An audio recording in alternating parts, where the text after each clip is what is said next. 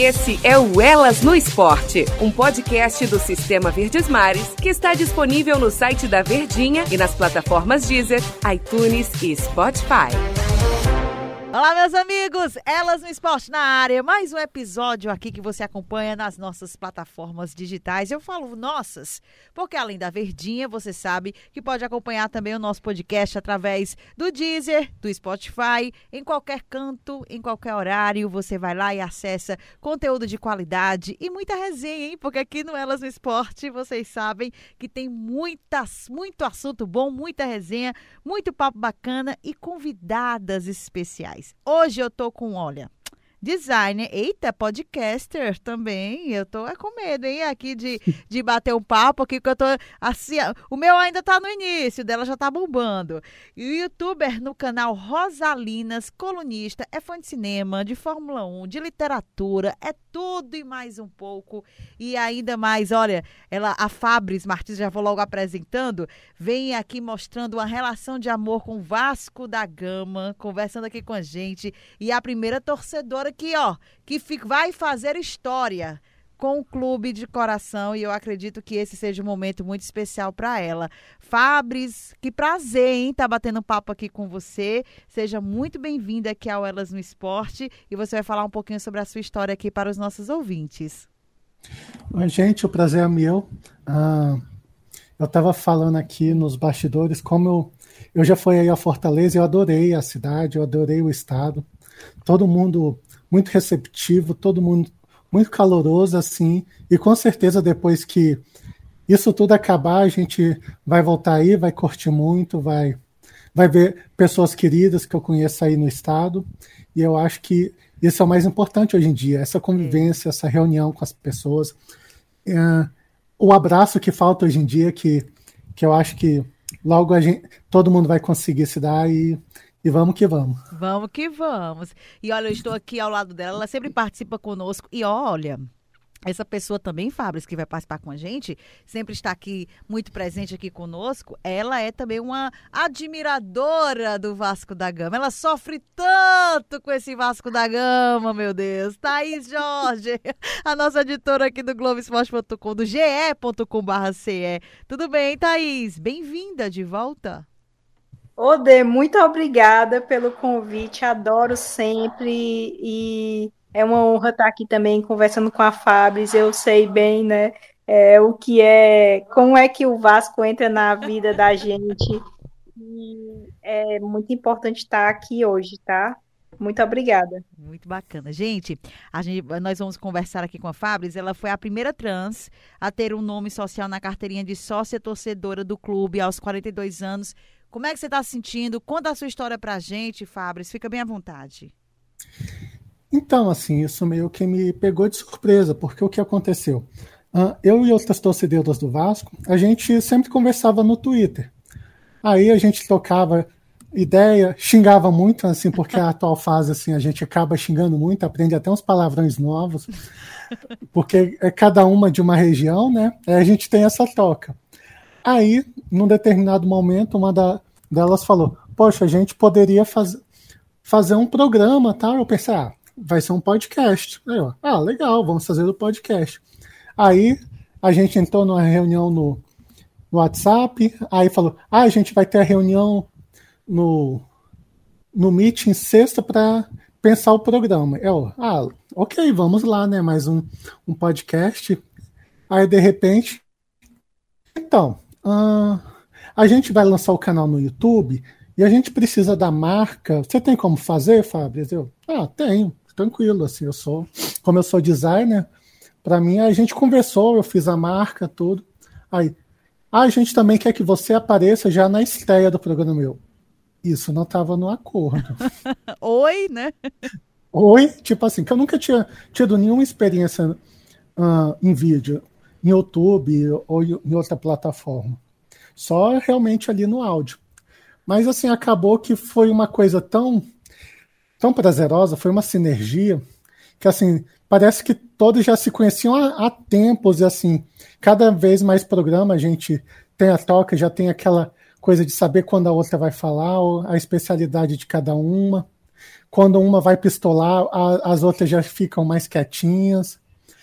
E nesse processo, acabou que eu fiz um vídeo falando sobre as dificuldades de ser uma mulher trans dentro do meio, assim, porque o esporte a gente sabe que tem toda essa problemática. E o vídeo acabou indo parar no Vasco e eles já nessa no intuito de fazer uma campanha em relação a contra a homofobia, eu fui escolhida como a primeira torcedora a ter um nome social no clube. Assim, eu fiquei assim realmente surpresa. Eu não, eu não imaginava ter essa honra, porque sei lá, daqui 10, 15 anos as pessoas vão ter essa informação e tipo, você realmente vai fica emocionado em saber desse tipo de coisa que você de alguma forma uh, pôde fazer parte da história do Vasco. Muito bacana. E, e como foi tua relação? Thaís, fica à vontade, tá também aqui a, a conversar aqui com a gente. É, é Não, é, eu ah. ia falar, né? É, é, o que eu sempre falo, né, Denise? É, como é importante você torcer para um time que dá atenção para essas pautas tão necessárias, né? Às vezes as pessoas ficam brincando, ah, Vasco, time de Série B, não sei o quê, mas aí eu fico pensando em outro lado também, né? O Vasco se posiciona contra racismo, o Vasco se posiciona na, dentro dessas causas, né? Hum. LGBTQI a mais. Então, isso é para além do, do dentro de campo, né? E como todo mundo se sente abraçado de tocar nesses pontos. Eu fiquei muito curiosa para saber de como é que começou a relação dela uhum. com, com o Vasco, né? Como é que des, despertou a torcedora nela. Viu, Fabris? Ela queria saber como foi essa tua relação. Também estou curiosa para saber essa sua relação com o Vasco. Então, assim, eu sou de Brasília, né? Aqui no DF a gente tem uma torcida muito grande do Vasco. E eu sempre, desde os meus 10 anos de idade, eu, assim, eu tive essa influência do Vasco, ou seja, eu peguei ainda assim o finzinho do Romário no Vasco, já em 88, a, a geração que foi conhecida como Cele Vasco. Então, nesse momento, assim, a gente cria os laços. Eu não tenho nenhum parente vascaíno, para vocês terem ideia. Olha. Foi tipo um amor mesmo. Quando o Bebeto saiu do Flamengo e foi pro Vasco, aí foi tipo assim, em definitivo, eu falei, não, agora eu sou vascaína. e já nesse ano o Vasco foi campeão brasileiro. E daí em diante foi foi anos 90, né? A gente teve todo aquele processo de do tricampeonato, depois a formação do time que acabou ganhando tudo na história do Vasco, que houve a a partir de 95, 96, que assim mesmo o Vasco não estando muito bem, teve a estreia do Juninho, contratação de Ramon, aí no início de 97 uh, vieram os jogadores Mauro Galvão, Odivan, juntou com com Pedrinho, com Felipe e formou aquele time do Vasco assim que todo mundo conhece. Que assim, com Evair lá na frente, com Edmundo principalmente, tornou assim quase imbatível. No Campeonato Brasileiro de 97 mesmo, o Vasco não perdeu nenhum jogo no Rio de Janeiro. Você acompanhava assim, Fabris, assim, ia para estádio, acompanhava as partidas? Não, porque eu sou de Brasília e na época não tinha essa coisa de jogar aqui em Brasília. Assim, só mais recentemente. Tanto que o primeiro jogo que eu fui, se eu não me engano, foi em 2007, Gama e Vasco e pela Copa do Brasil, quando o Romário estava atrás dos mil gols. Ah, bom período. Olha, a Thaís citou uma, uma, uma, uma é, história interessante em relação ao Vasco, que tem essa questão da simbologia, né? tem a questão do, da luta contra a discriminação racial e social no futebol, que foi o time que começou. Né? Então a histórica, a, resposta histórica né, desse documento de 1924, tem essa questão da além da luta contra o racismo, tem esse, a, a luta em defesa a esse movimento. Como é importante a gente ver e, e, e o, o, o Germancano, né, que fez o gol, levantou a bandeira ali do escanteio, levou até um cartão amarelo. Ô, juiz, faça isso não. E assim, todas essas ações é, envolvendo um clube de futebol eu, eu acredito assim que, além de ser espelho, teria que outros clubes também se manifestarem dessa forma, né? Deixar uma coisa mais plural, né, Fábio? Você, não sei se você sente essa dificuldade. Eu imagino, eu não entendo muito a sua dor, porque eu não imagino que você passou, mas é, é, o ter empatia, né? Ter a empatia, abraçar a causa de futebol de uma forma geral. Eu não sei se você é, pode estender né, essa, essa sua relação, não só com o Vasco, mas a gente poderia estender aos maiores clubes brasileiros uma causa tão importante como essa, hein? Eu acho que é aquela coisa, tem que começar em algum momento. Seja no Vasco, seja no Flamengo, Corinthians, Palmeiras, tem que se começar. Porque a gente vive num momento que, às vezes, o, um jogador que é acusado de estuprar uma pessoa, ele é muito mais fácil ele conseguir um, emprego num grande clube de futebol do que um jogador que se assume gay, por exemplo. Uhum. Assim, você vê, por exemplo, o caso do Richardson, que ele nunca se assumiu gay. Mas assim, ele tem inúmeras conquistas pelo São Paulo. E ele não tem o mesmo reconhecimento que outros jogadores que têm as mesmas conquistas que ele. Será por quê? Que coincidência, não é verdade? Uh, quanto ao Cano, o que a gente pode falar é que um, um ídolo se faz muito, muito além de levantar taças, de fazer gols. Ele tem que mostrar um respeito ao clube, ele tem que se mostrar respeitoso às causas, ele tem que ter essa empatia que você falou, que as pessoas uh, faltam muito hoje em dia. Uh, muito se comentou na hora do gol que apenas o Cano, o Galarza e o Sarrafiore uh, estiveram juntos para comemorar. Assim, eu pessoalmente achei bem estranho isso. Cadê os outros jogadores para abraçar a causa? Cadê os outros jogadores para levantar a bandeira? Assim, uh, tem que ser algo que não pode ser apenas de uma pessoa, não apenas de um jogador. Uh, o clube ele está realmente fazendo um esforço muito grande. Uh, assim como que em 1923 se lançou a resposta histórica pela questão de negros operários e hoje em dia a torcida canta plenos pulmões no estádio essa conquista, eu acho que isso da questão contra a LGBTQI-fobia deve ser levada uh, a sério, uh, tem que ter ações construtivas, não é só vamos fazer uma camisa, vamos lançar um, um manifesto, que eu acho que são ações sensacionais, mas eu creio que vai ser algo a, a médio e longo prazo para reverter certas situações. Assim como foi colocada a questão do nome social, eu acho que também se pode ter outras ações que a gente pode pleitear, e acho que com certeza o clube vai vai uh, interceder pela, por nós. Muito bacana. Thaís. Fábio, hum. é, eu queria saber um pouco assim da sua vida pessoal mesmo, né? Assim, essa decisão do, de, de assumir para todo mundo que você é uma mulher trans e as dificuldades que você passou. Então, eu só vim me assumir tardiamente, a partir dos 40 e poucos anos. Então, assim, você tem uma vida toda, assim, fingindo o que você não é. Você cria um jaleco social. Você cria uma armadura para as pessoas não ficarem prestando atenção nos seus gestos, no seu modo de falar, no seu modo de vestir. Uh, realmente, você cria assim aquele personagem assim de margarina e tenta se isolar o máximo possível para não ser notada. Uh, existe até aquele filme As Vantagens de Ser Invisível. E eu segui a regra. Eu queria ser invisível para simplesmente não ser notada.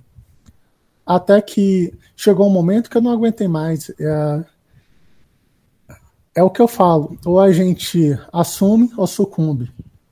E eu não queria chegar nesse limiar.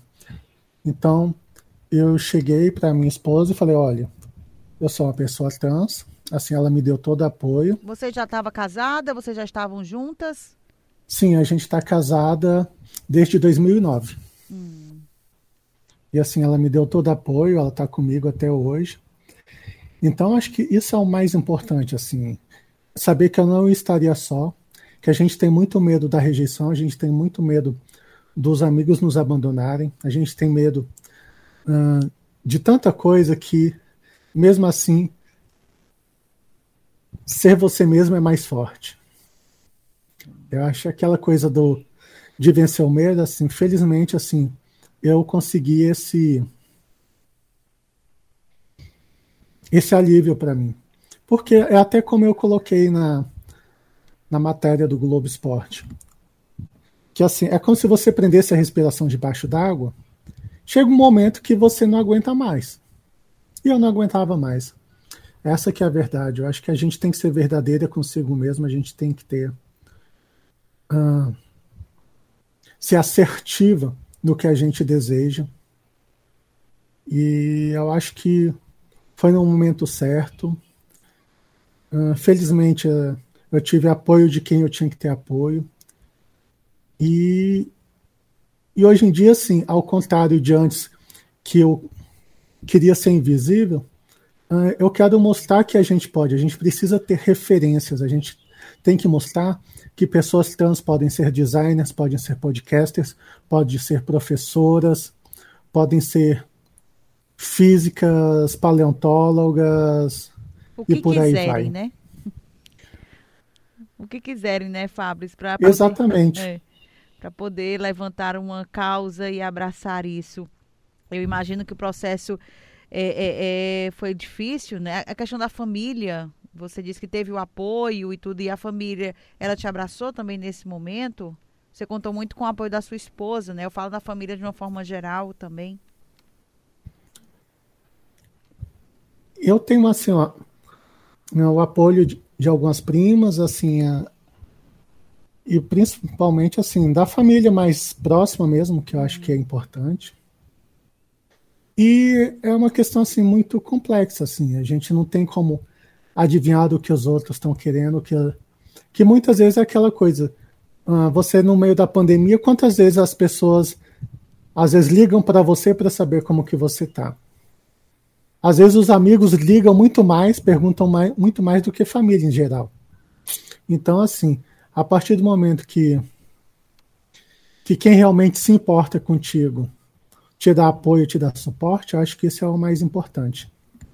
E no futebol, Fabris, assim, como foi? Você falou da, dessa da, da forma como você recebeu essa notícia, né? De ser a primeira torcedora com o nome social no Vasco, né? A primeira trans a ter o nome social na carteirinha. Você está fazendo história também nesse clube de coração, né? Como é que você. É, é, é, o feedback, as pessoas lá do Vasco, não sei se você teve contato com dirigentes. Como foi esse processo, hein? Não, eu não tive assim contato diretamente, mas assim, com quem eu já tive contato, assim, foi meio surpreendente, eu vou te falar que assim, que realmente eu não esperava ter essa honra. Assim, eu, eu achava que sempre era importante que fosse feito esse processo, mas assim, que não necessariamente fosse em relação a mim. Uh, tudo que eu queria assim é que a partir do momento que as pessoas tivessem esse direito, assim, fosse usufruído, assim, independente de, de que fosse meu caso ou não, sabe? Porque a gente luta assim não apenas por nós, a gente luta por pessoas que são invisibilizadas, pessoas que não têm voz. Assim, porque no momento que eu tô aqui, tem muitas outras que não têm sequer onde morar, sabe? Então a gente fica pensando, não dá para ser egoísta, a gente tem que ter uma consciência de classe. A gente tem que saber representar e fazer ser ouvida para que outras possam ser ouvidas. Eu acho isso mais importante. E aí você está dando essa voz aí, muito bacana. E envolvendo o futebol, né? Que é uma coisa que você gosta. Eu estava dando uma pesquisada também. Você disse que não, tá, não acompanhou muito assim, as partidas do Vasco, porque você mora em Brasília, mas o São Januário você conheceu, não foi? Eu conheci. Eu tive no Rio de Janeiro em 2019 Uh, foi inclusive a última vez que eu fui à praia, infelizmente. Foi depois do Cumbuco ou antes do Cumbuco? Foi, foi depois. Depois do Cumbuco? Cumbuco foi em 2017, ah. se eu não me engano. Aí, assim, eu fui ao Rio de Janeiro ah, como eu tenho amigos e amigas de outros estados, a gente sempre fala, ah, vamos para onde? Aí, ah, não, vamos para o Rio, vamos para Curitiba. A gente marca de se encontrar para poder se ver. Quando se podia, né? É. Atualmente a gente, a gente só pode ficar em casa mesmo e é o, e é o que dá para fazer. Mas assim, aí eu fui a São Januário, eu acho que assim, é um local que tem uma aura diferente, é um local que assim, que todo vascaíno, vascaína, um dia tem que conhecer. Infelizmente, eu fui num dia que não tinha jogo, Tava tendo Copa América, se eu não me engano. Então, assim, tava com o futebol paralisado. Mas aí eu fiz o tour pela colina, conheci o estádio e foi algo sem igual, assim. Poder tirar foto com a estátua do Romário, assim, Ai, pisar ali no cantinho do gramado e falar, nossa, quantas, quantos gols, quantas alegrias uh, já foram proporcionadas nesse local.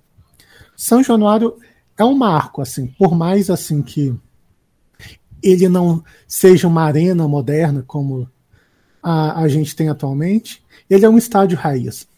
Ele é um estádio que as pessoas assim sentem, sentem bem, elas não vão lá para gritar, vão para torcer, para xingar.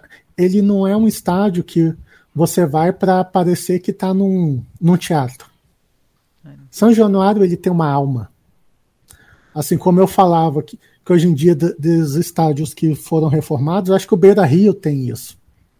Assim, porque ele continua o Beira Rio. Já o Olímpico, infelizmente, foi, foi implodido. O Mané Garrincha aqui em Brasília é um outro estádio. Então, acaba assim que cada vez menos a gente está tendo esse contato. Assim, a, a torcida no gramado ali é muito próximo. Tanto que no último campeonato o Vasco sentiu muito falta da torcida. Uhum. Daquela galera assim que vamos virar, o Vasco é o time da virada, o Vasco é o time do amor e por aí vai. E assim, o, o time realmente sentiu falta disso. Porque eu sempre falo, o time ele tem que ser bom tecnicamente, bom coletivamente, ou ele tem que ter garra. E assim, infelizmente o Vasco no ano passado ele não tinha nenhum desses dessas qualidades. E chegou a cair exatamente por isso. Porque a gente via que a engrenagem não estava correndo e não tinha torcida também para dar aquele empurrão, para ter esse gás que, que acabou faltando no, no final do brasileiro. A gente foi rebaixado assim pelo saldo de gols. Então, assim, então, Tava na luta aqui. O Fortaleza tava na peleja também nesse período aí dessa reta final do Brasileirão. Os problemas extra-campo, né, também influenciaram na, na, nessa situação toda, nesse cenário todo do Vasco. A Fabrício falou uma coisa interessante, Thaís, em relação de manter e resgatar a cultura das praças esportivas. Como a gente sentiu falta dessas novas arenas que foram construídas, e ela falando que entrou em São Januário e sentiu essa alma, né? Chegou ali pertinho de onde o Romário batia ali o escanteio. Então, é, é, é esse sentimento cultural que às vezes perdeu um pouquinho, né, com essas novas arenas construídas, hein, Thaís, que a gente acompanha muito aqui no futebol. Com certeza, Dei. Eu fiquei pensando muito na primeira vez que eu fui a São Januário também. Na verdade, eu fui em 2016, não fui para como torcedora, né? Eu fui é, fazer uma a cobertura do Vasco, que eu estava no GE. Globo lá do Rio, e era uma entrevista coletiva do Jorginho, o treinador. E aí eles demoraram um pouquinho para a gente entrar em São Januário e a gente foi para a lojinha do Vasco que tem e tinha tem uma tinha uma fresta, né? Assim que eu que eu que eu fui olhar e tal. Brechou. E foi a primeira vez que eu... Hã? Brechou, pegou um espacinho para brechar. Exatamente. E aí eu, eu peguei e olhei assim, meu Deus, que coisa incrível, né? E aí depois a gente entrou mesmo para fazer as coleti a coletiva com o Jorginho e depois tinha uma matéria especial de hum. que era na arquibancada. E aí a gente subiu e foi quando eu vi mesmo o estádio é, no geral. Mas com certeza é, é justamente o que a Fábio falou, assim de ainda ter aquela, aquela alma antiga, né? Aquela coisa que a gente aqui na, em Fortaleza vê muito no PV, né? Isso. Aquele estádio de bairro, é, aquele estádio assim, ainda que tem aquela nostalgia, né? Aconchegante eu, também, né? O, o presidente Vargas. Né? É, eu senti muito isso também em São Januário, foi uma grande emoção, e eu sinto muito isso também no estádio Presidente Vargas, né? É, eu queria, eu queria é, perguntar, né, Fábio, assim, muitos clubes é, se posicionaram nesse, nesse dia, mas muitos também não se posicionaram. Isso falando de série A, B, C e D do brasileiro. Eu estava até vendo uma lista, né? E muitos também não se posicionaram. É, eu queria saber como você vê o impacto disso, né? Porque é, eu estava até pensando, tem um familiar, tem familiar meu que está nesse processo também de transição. E é algo muito delicado mesmo, e a gente sabe quando a gente vive, né? A gente sabe quando tem é, contato, né? Eu queria saber para você, assim, como você vê esse impacto dos clubes não se posicionarem.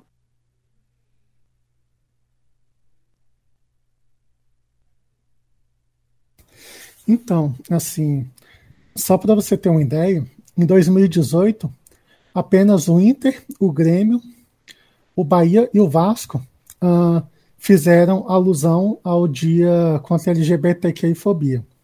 Agora, em 2020, foi o Inter, o Grêmio, Bahia, Vasco, São Paulo, Flamengo, Fluminense, Botafogo, Corinthians, Santos, Esporte, Santa Cruz, Fortaleza, Palmeiras, o Atlético Mineiro, Cruzeiro, Curitiba e Vitória. Olha só, em apenas uh, de 2018 para cá, a quantidade de clubes que se posicionaram. E assim, você mostra que isso é uma tendência. Você mostra que isso, a médio e longo prazo, vai se tornar algo comum. Que eu acho que é o, é o natural, sabe? A partir do momento que você encontra outras pessoas trans por aí, você começa a deixar de ser. Ah, olha só, começa a deixar de ser a exceção e começa a ser algo comum. Assim como pessoas uh, LGBTs em geral no futebol. Porque no momento, assim, tudo é muito novo, tudo é muito surpreendente. As pessoas realmente elas uh, acham estranho, nossa, uma pessoa trans falando sobre futebol na internet. Realmente, assim, eu pessoalmente não conheço. Se tiver outras, eu até realmente gostaria de conhecer, assim, para a gente trocar figurinhas, trocar experiências, que eu acho que isso é o mais importante. Até a gente fala lá no Rosalinas, a gente não quer ser a única, a gente quer que tenha outras torcedoras do Vasco que façam programas do Inter, do Fluminense, do Flamengo e por aí vai. Ah, eu acho que essa questão da democratização é, é importantíssima que é de exemplos que a gente vive. Porque, assim, se a gente vê uma pessoa importante usando máscara, você fala: olha, até Fulano está usando, então eu vou usar também. Por, deve ser porque existe alguma pertinência no assunto. Ao contrário, se, se alguém não faz, você fala: olha, nem Fulano está fazendo. E por aí em diante. Então, da mesma coisa, a gente tem que dar essa visibilidade para se tornar algo que seja atrativo, porque por muito tempo as mulheres estiveram fora do futebol. Assim, vocês mesmos sabem, assim, dentro do campo esportivo, como deve ter sido difícil para vocês uh, chegarem onde chegaram. Eu lembro que nos anos 90, a Luciana Mello, que foi uma das primeiras narradoras de futebol na Band, ela teve a, o suporte do Luciano do Vale, que era o esposo dela. Era o esposo, isso. Então, assim, veja assim, hoje em dia, quantas mulheres competentíssimas que a gente tem narrando. Assim, profissionais assim que fazem de tudo. Uh, e aquela coisa, a gente via sempre alguns erros crassos de alguns comentaristas e ninguém falava nada. Mas quando era uma comentarista mulher, olha lá, não sabe de nada. Já percebeu? E hoje em dia a gente já tem um, um respeito maior, a gente já até. Eu, pessoalmente, eu prefiro assim a narração de algumas mulheres em relação a, a, a outros uh, narradores homens. E eu acho que, da mesma forma, quando você populariza, quando você dissemina informação, quando você mostra que a gente é muito mais do que ah, a Fabris é uma pessoa trans, mas a Fabris faz XYZ. Uh, e outras pessoas mostram também sua competência, eu acho que isso é o mais importante. A gente quer apenas oportunidades. A gente quer a oportunidade de mostrar que consegue fazer tudo que somos capazes. No, Exatamente. No canal Rosalinas, Fabris, é você, tem mais, são quantas pessoas? Vocês falam sobre o Vasco apenas, as atuações do Vasco, o que é que vocês analisam? Então, a gente fala de Vasco e de futebol feminino. Uh, normalmente a gente fala da seleção feminina, a gente fala do Campeonato Brasileiro Feminino da Série B, que é onde o Vasco está participando no momento e a gente faz uh, a análise do campeonato, dos, dos jogos. Aí a gente tem a parte que fala sobre a, as questões internas do clube. Quando teve eleição mesmo, a gente leu o estatuto inteiro do clube para poder explicar de uma forma simples para quem estava vendo todo o embrólio jurídico que estava acontecendo. Explicando porque A não podia fazer a a eleição em tal dia, ou tinha que ser em, em dia tal, e a gente conseguiu, assim, explicar de, de uma forma bem, bem, bem didática, didática. para as pessoas. E foi muito engraçado, assim, porque a, acabou que a, quando tinha alguma mudança, o pessoal já vinha no, no chat. Então, o que, que isso vai representar? Assim, a gente acabou virando, uma, de certa forma, uma referência nesse, nesse assunto. A gente tem a Ana, que ela faz. Você é a única trans? Sou, sou a única trans. Sei. E a Ana, pode continuar, desculpa ter te então, interrompido. A, a Ana, por exemplo, o Vasco foi jogar com o time da Venezuela. Ela é nossa analista tática. Ah. Ela arrumou um jeito de ver campeonato venezuelano para poder fazer a análise tática do nosso adversário. Bacana.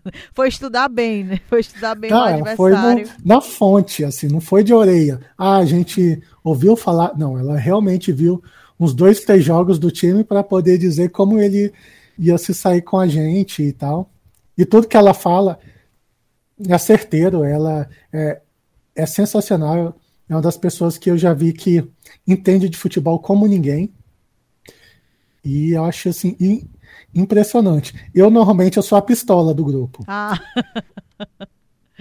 Ai, tá certo. Fabrício, assim, você tá com 42 anos, né? Isso. Qual o olhar que você tem? É, você falou aí por tudo que você passou, que o processo, né, de assumir essa sua nova posição, né, essa sua, sua nova forma de ser, foi um pouco demorado, né? Você demorou um pouco a, a passar por toda essa situação chegou hoje aonde você chegou e agora eu quero te perguntar o olhar.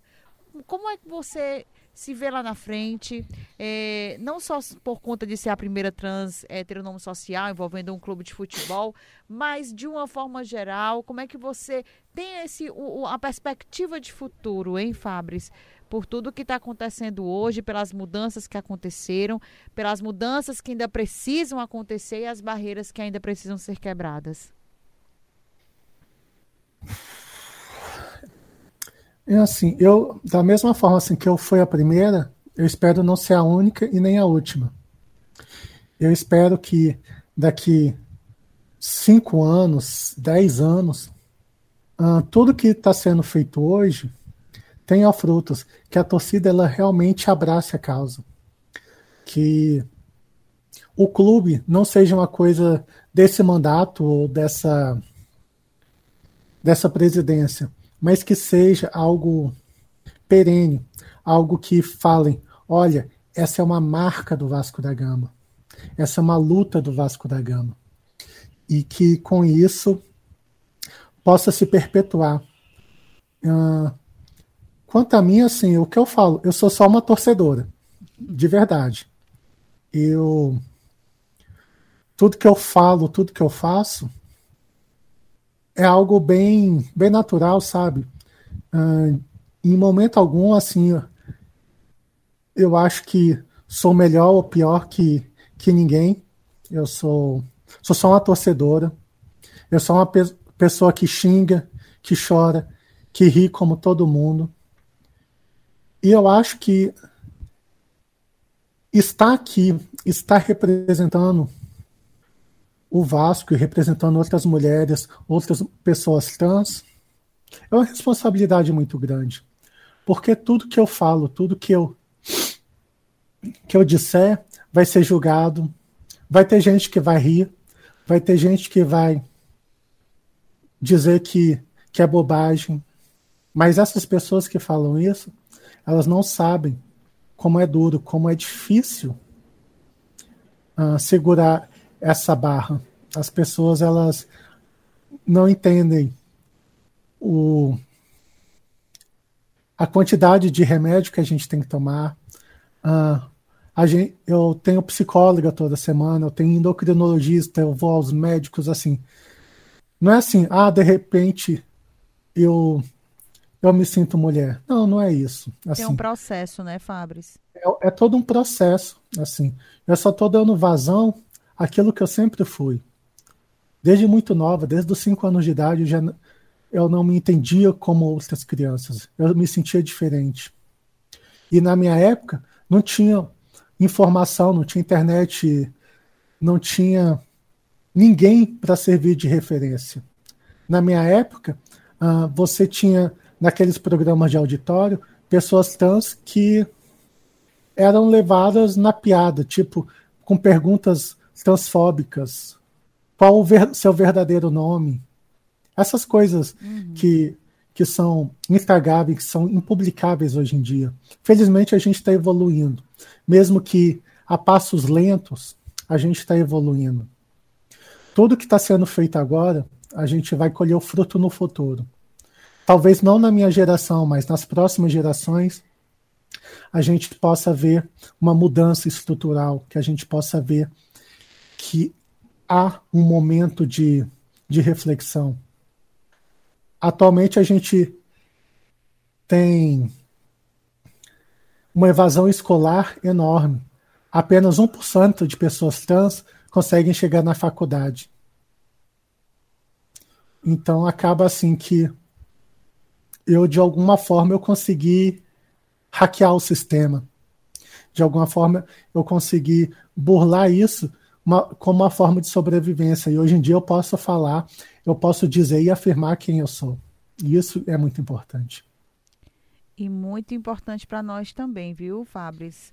É compartilhar sensações, compartilhar momentos. Você contribui muito aqui para a gente, para quem está nos escutando também. Thaís está por aí ainda, Thaís? Sim, estou aqui.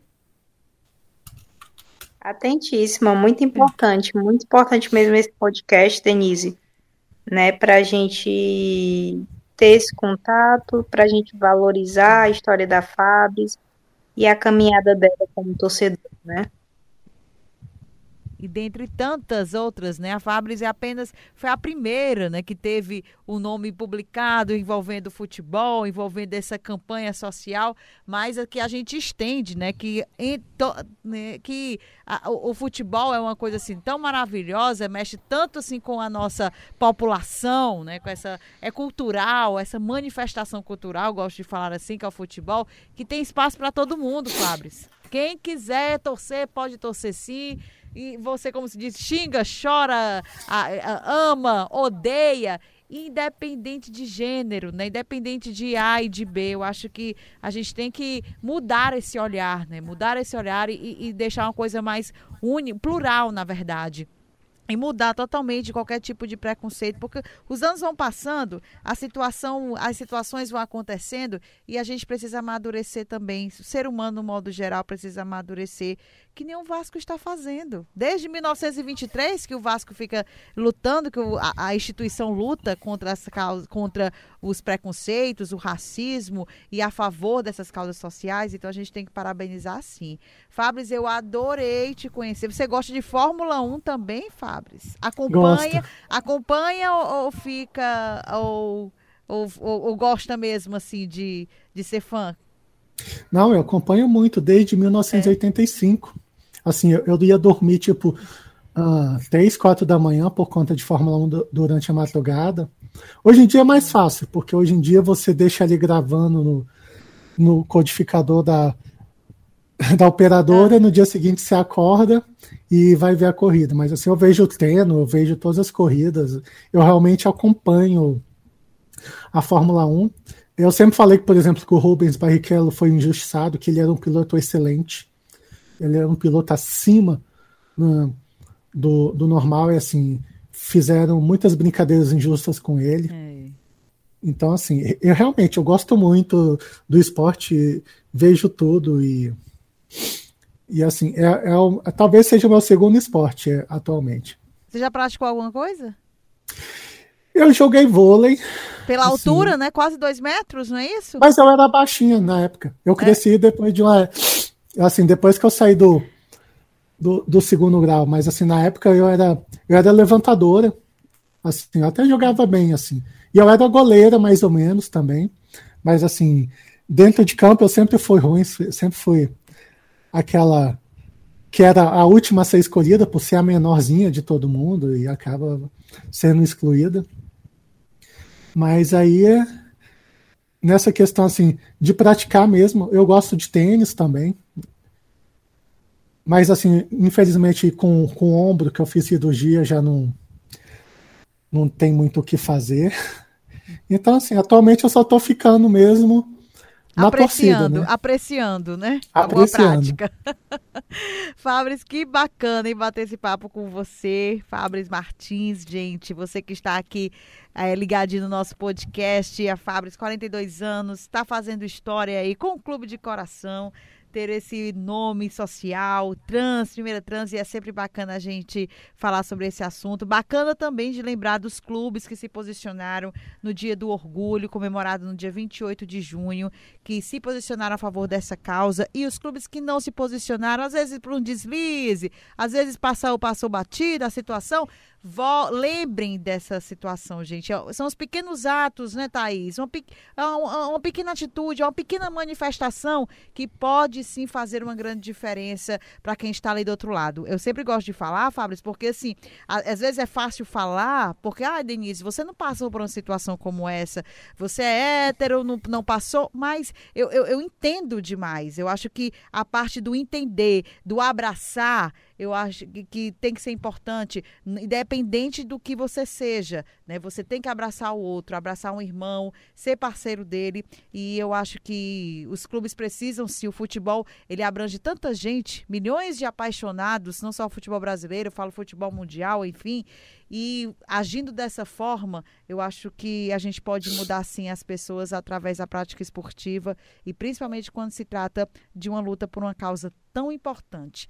Thaís, muito obrigada também, viu, Thaís, por estar participando desse momento aqui conosco. Muito obrigada, Denise e Fabris também. Mais uma vez agradecer e dizer o quanto foi legal participar e quanto eu admiro as suas lutas também, viu? Seja muito bem-vinda, Fabris, aqui, aqui no nosso estado.